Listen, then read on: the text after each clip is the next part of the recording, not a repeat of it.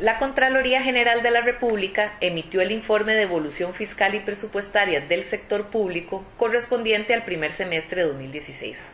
Con respecto a lo que es el resultado financiero del gobierno central, se tiene que este presenta una leve mejora, ya que pasó de 2,8% del PIB al primer semestre de 2015 al 2,2% del PIB al primer semestre de 2016.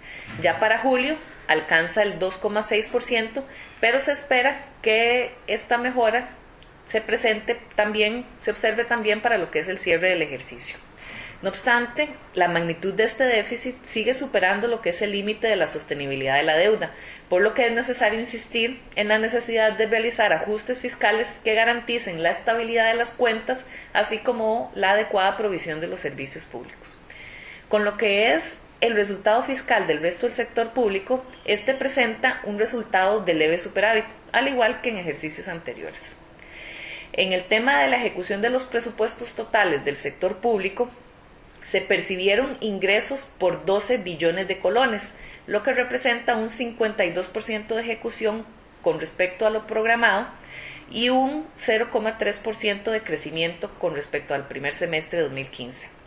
Por el lado de los gastos, se ejecutaron 10 billones de colones, lo que representa un 41% de ejecución con respecto a lo presupuestado y presenta también un incremento del 0,3% con respecto al primer semestre de 2015. Las partidas de bienes duraderos y servicios son las que presentan menores niveles de ejecución, de un 17 y un 36% respectivamente.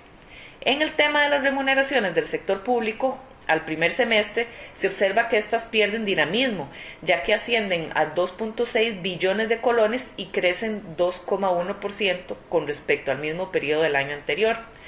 Los incentivos salariales superan las remuneraciones básicas en la mayoría de los grupos institucionales, por lo que se apunta a la necesidad de repensar los esquemas remunerativos del sector público. Finalmente, en el tema de la deuda pública, esta alcanza ya los 18 billones de colones y presenta una tendencia creciente.